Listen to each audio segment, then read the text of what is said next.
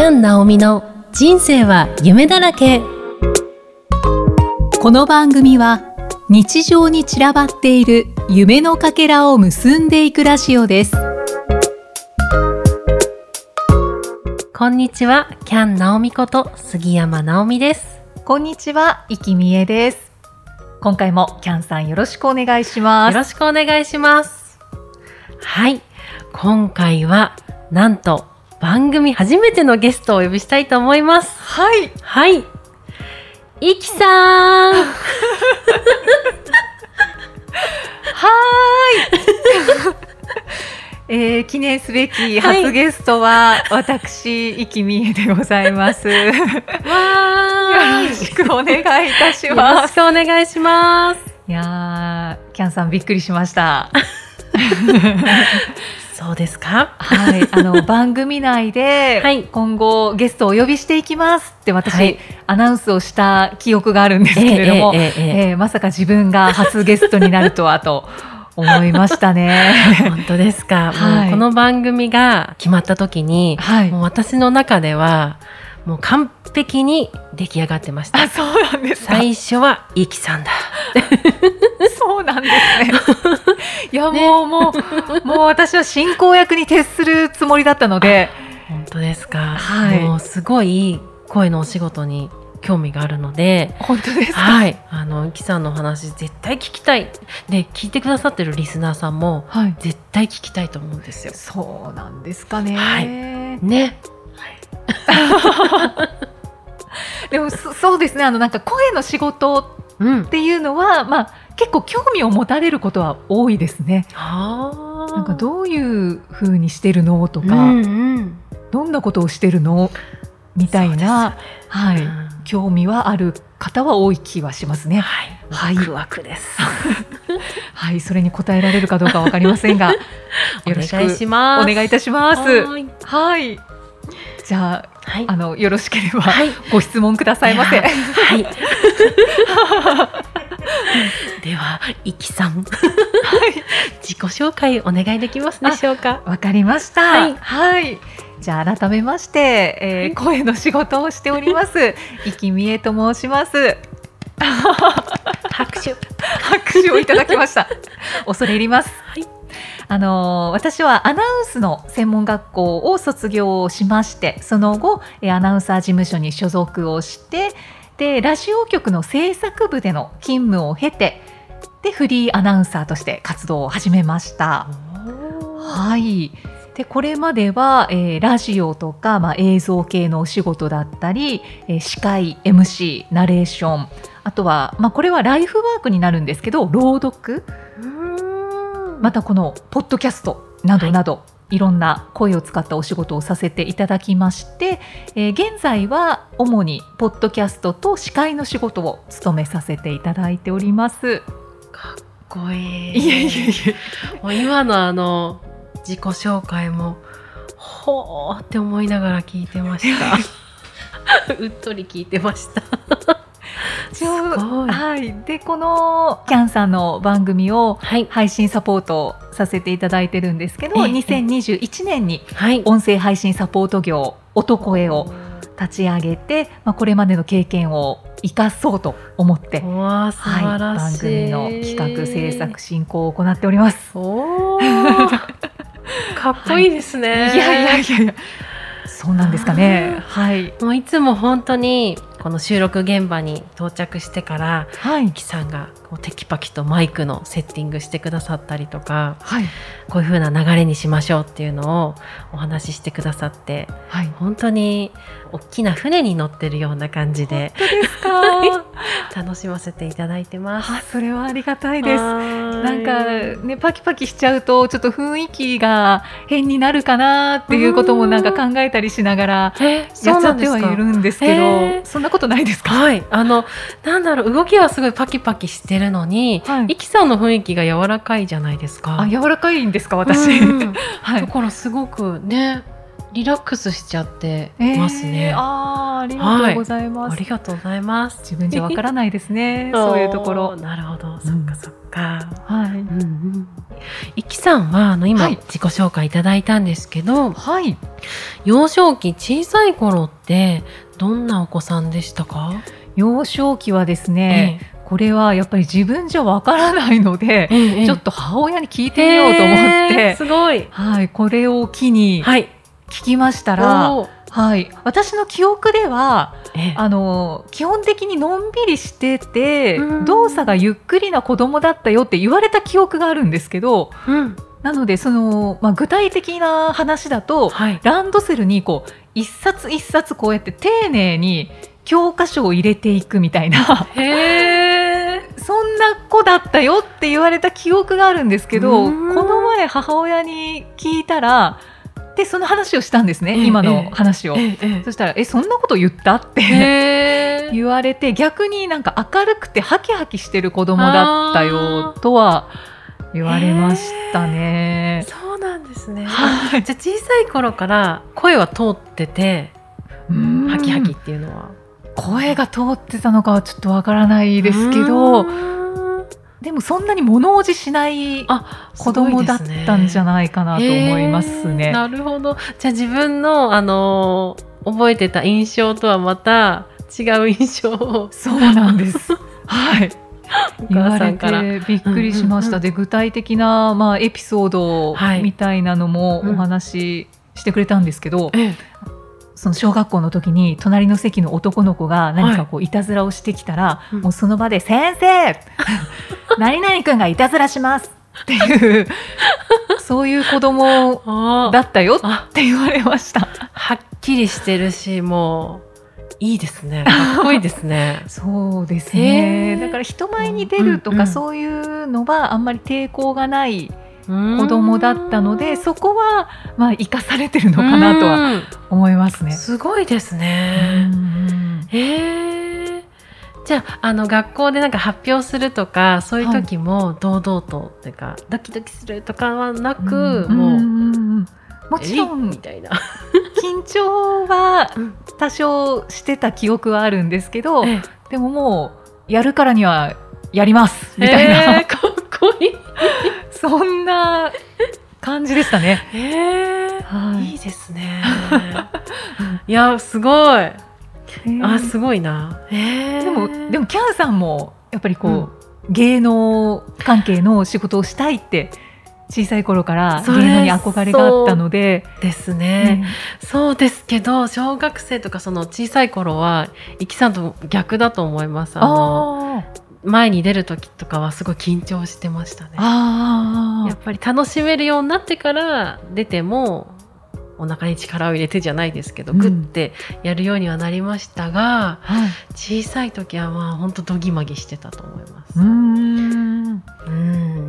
やっぱ声を上げるっていうのが「うん。先生」っていうのも多分その「助けて」みたいな時は言えたと思うんですけどはいあの後になって。でもそのなんか何かの発表とかそういうのをバンバン言えるような子供ではなかったので。大吉さんかっこいいなって私かっこいいって何回言ったんだろうと思って。自分でもちょっと分かんなかったですね。あそういう子供だったんだって。そうなんだ。はい。母親団です。あはい。でも一番近いお母さんですね。そうですね。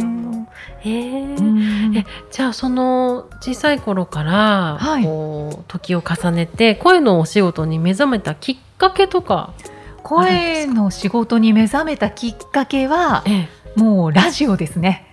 うーん。ラジオは本当に身近なメディアではい。最初の頃ははい年の離れた兄と姉が私いるんですけれどもへー。7歳差6歳差のすごい。三人兄弟ですか3人兄弟です。はい。の末っ子、末っ子で、うん。まあ、年が兄と姉と離れていて、はい。でもうそのぐらい7歳6歳離れてるとえいろいろやってることがすごくかっこいいというかえ真似したいうん。なんか憧れうんみたいなのがああって。りますよね。はい、うん。でその中で、はい。あの兄と姉がラジオドラマを作ったりとかえ？すごいですね。してたんですよへね。ー。まあ、それはもう本当に遊びでなんですけど、うんうん。そういうことをしてたりとか、まあ、はい。よくラジオを聞いてて、うん。曲がかかってきたらこの曲録音したいでカセットポチッはい。おお。で曲を録音するとか、なんかラジオにまつわるはい。ことが多くて、へえ。であラジオっていいなって漠然と思っていてなるほど、はテレビじゃなくてラジオだったんですね。ラジオでしたね。そこもやっぱりきっと縁があったからそっちに自然となったんでしょうね。そうなんですかね。なんかやっぱりね小さい頃って漫画とかうんテレビ見がちにな感じじゃないですか。はいはい。それが声の方聞く方ってなるってややっぱりそれもなんか導かれてるんでしょうね。そうなんですかなんか見えないねねなんか何かに。不思議ですけどね。うんえじゃああのお兄さんお姉さんも声のお仕事とかああついた全りとか？くあ全くしてないです。へえもうその幼少期だけ。そうですうね。ーんまあ、学生時代はでもはい兄弟みんなラジオはきっと身近でしたね。その自分の部屋にテレビは置かれてなかったので、うんはい、テレビはもうリビングというか、はい。今のところに1台だけだったので、だから楽しむ手段っていうのがえラジオだったのかな。えお気に入りの番組もあって。そうですね。でうん。私は中学生になって、ええ。まあ、小学生の後半ぐらいからですかね。自分の部屋を持つようになって、ええ。で中学3年の高校受験の時に、はい。まあ、ありがちなラジオを聞きながら受験勉強をするっていううことをちょっとまあ憧れもあって、ええでまあ、ラジオが身近だったのでそれをし始めたら、ええ。その時にちょうど聞いていた番組のパーソナリティがもうなんかなんでしょうね。もう人間らしさあふれるパーソナリティだったんですよね。えええあ、今考えるともう、うん。どのラジオ番組のパーソナリティもすごくパーソナルな部分を出してて、うん。なるほど。人間らしいなラジオのメディアはとは思うんですけどえええ最初に初めて自分で自分の意思でラジオをながら聞きしたのが、えその中学3年の受験勉強の時だったのでもうなんかその感動うんはすごかったですね。へえうわーって。あーすごい。でなんで人間らしさがいいなって思ったのかというと、うん。やっぱりもう中学3年生の時点で自分の言いたいことをストレートに言うことっていうのは、必ずしもいいことではないんだなっていうような判断が働いてたのでだから言っちゃいけないこともあるんだなっていうはい。のが出てきていたので、ええ。その時にラジオで全国誰でも聞ける環境の中で、言言いたいことを言ってる人がいるっていうのが、まあ、衝撃でしたね。なるほど。なんかこう頭を棒で殴られたようななんかこへー。おーすごい。うそう爽快感のある衝撃でした。あ言っていいんだみたいな。こからですねすっごいラジオに魅了されてラジオの世界で働きたいなと思って、うんうん。で声の仕事を目指すきっかけになりましたね。すごーい。すごい。なんかイキさんのその衝撃を受けたその時のは見えないですけれども、なんかなんかこう感じ取れることができて、あああそうだったんですね。なそうんか。なんです。へーそうで最近聞いたラジオの中で、はい。あそうそうそういうことを私思ってたんだって思うはい。ことを言ってたパーソナリティの方がいたんですけど、えー。あのラジオには子供みたいな大人がいるんですよねって、言ってたんです。あそれそれ私が感じてたことそれと思って。子供みたいな大人。はい。なんか無邪気なな天真爛漫なはい。人がラジオの世界には多いっていうへえ。そうだなーって思いました。なるほど。はい、楽しい。なんか、イキさんがそうですもんね。いやそうですかね。うん、なんかね、イキさんすごいしっかりされてて、うんたまにこう天然酸かなっていうお茶目なところもあったりとか、やっぱそれ出ちゃってるんですか？そうなんだ衝撃受けて、そうなんだ。やっぱ隠せてないんだ。ごめんなさい、そううん、たまにあの可愛いって思うところとか、はいありがとうございます。すごいあのもう頼りになることだらけなんですけど、えそこであのふと可愛いところとかを見るとなんか安心しますよね。やっぱその人間味っていうか緊張してたら相手も緊張するじゃないですけど、はいはいなんかその人が場の雰囲気って作るじゃないですか。はいだから今おっしゃってた子供のような大人、うんうんうんなんかイキさんのイメージにぴったりだなって思いました。本当ですか？嬉しいお言葉をありがとうございます 本当に思ってます。ありがとうございます はい。えー、そっか。うんその歴史、こう歴史というか時を重ねてきて、今もその、ずっと続けてらっしゃるじゃないですか。はい。そのやりがいっていうか、やっぱり今教えてくださった子供のような大人うん。のエピソードとか、何かすごくやりがいになってることとか思いってありますか？そうですね。やりがいはもう何と言っても、まあ、月並みといえば月並みかもしれないんですけれど、リスナーさんとか、まあはい。お客さんがええ。これまでよりもこう明るい気持ちになったりとか前向きな気持ちになっているなっていうのを実感した時がもう何よりのやりがいですね。えーはい。素敵。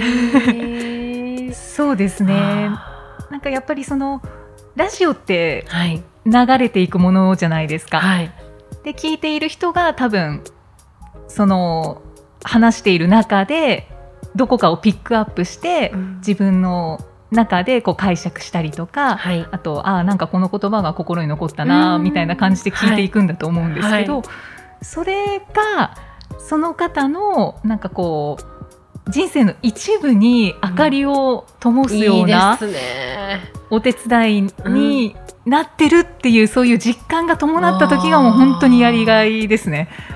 素晴らしい。あいやなんかあーすごい。いや今のお聞きしてはい。やっぱりこのポッドキャストやりたいってなった時にはい。あのイキさんにサポートしてもらうっていう風になれたことに本当良かったなって思いました。いやーもう本当ご縁ですね。本当にありがとうございます。感謝し合うって。いう。また。いやーそっか。素晴らしい。ですね。もう本当になんか、本当ラジオはいろんなことをななんか教えてもらったりとか感じさせてもらっていて、素敵ですね。そうですね。自分がこうあ人間らしいっていいなっていうのを感じたよううに、ん。相手の方にも聞いてくださっている方にもあ人間らしいっていいなって感じてもらったりとかあと、まあ、発する言葉によってその、まあ、さっきも言いましたけれども、はい。前向きになってもらったりとかあとなんうん。かささやかな共感ですよね。分かる分かるっていううん。共感とかなんはか楽しさとかうん。温かさっていう彩りをなんか日常にこうこっそり添えられたらいいなって思ってます。素晴らしい 今後ともよろしくお願いします よろしくお願いいたします。大丈夫ですか？こんな話で大丈夫でしょうか？もう素敵ですはい。はいああもう本当に素敵な話を聞けて嬉しかったですいきさんありがとうございましたありがとうございます。こちらこそ。はーい。では次回、イキさんと私の出会い、そしてこの番組ができるまでのお話もさせていただければと思います。そうですね。はい。はい。よろしくお願いします。はいじゃあ来週もはい。はいあのゲストで参ります。そうだ。イキさん、来週も来てくれるかな？いいとも。お願いします。はいお願いいたします。ということで最後にお知らせがあありますので、はい。はい、お知らせをさせていただきますね。こちらキャンさんのお知らせです。はい。はい、大きいサイズ日本最大級のお店ゴールドジャパンの、えー毎週木曜日に行われているインスタライブで今度の6月16日木曜日にキャンさんが出演されます。パチパチパチパチパチ。で2回出演されるんですね。はい。最初が12時15分から13時までの間でぽっちゃり着痩せ研究所と題しましてファッション紹介をされるということです。で2回目が13時15分から14時までの間トークメインのしゃべくりジャパンを行うということで。はい。お はい、邪魔してきます。はい、キャンさんのファッションだったり、あとトークでどんなお話をしてくれるのかっていうのが楽しみですねあ。そうですね。あのお洋服はあのゴールドジャパンさんのあの、は新作ですとかお洋服着させていただけると思うので、うんぜひ、ね、見ていただけたらと思います。そうですね。はい。はい。あとは当日6月16日のこの時間帯に見られないという方は YouTube に後日アーカイブがアップされるということですので、はいはい見られないという方は YouTube もチェックしてください。はい。はい。そしてこの番組では引き続きメッセージやご感想をお待ちしています。エピソードの説明文に記載の URL からお気軽にお寄せください。キャンさんありがとうござあいます。りがとうございます。大樹さん。はい。また次回もよろしくお願いします。よろしくお願いいたします。